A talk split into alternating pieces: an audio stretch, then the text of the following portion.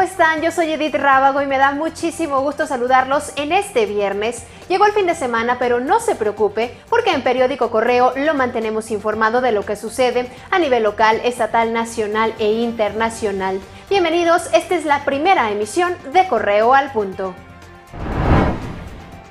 Derivado de un ataque a balazos, una persona falleció en la colonia San Juan de Abajo, ubicada en León.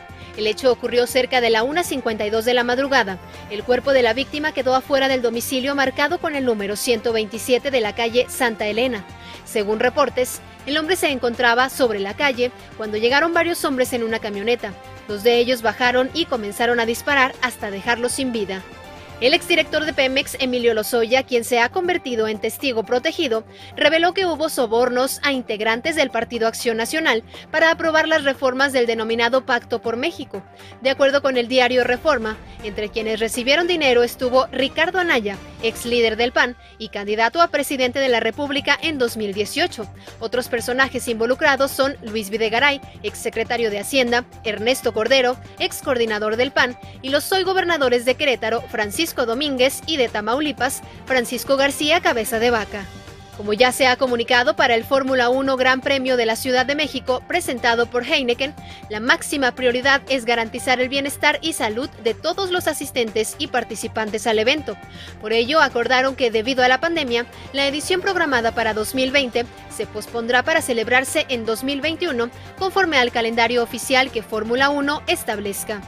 Continúa la tensión entre el gobierno de Trump y China. El gobierno liderado por Xi Jinping ha dado 72 horas al consulado de Estados Unidos en la ciudad de Chengdu para cerrarlo. La medida llega después de la reciente orden de clausura de la oficina diplomática china en la ciudad de Houston.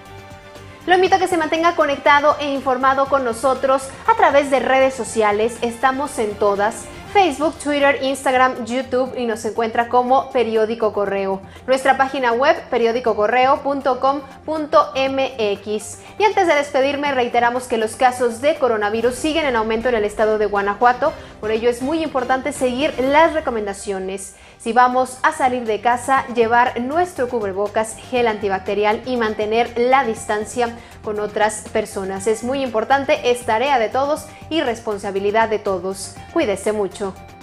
Hoy, en nuestras redes sociales, no te pierdas.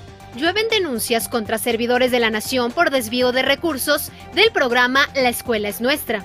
Además, plasma no es cura definitiva al COVID. Experto aclara que solo se trata de un tratamiento experimental y exponen a tránsitos de Irapuato por pedir mordida a conductora.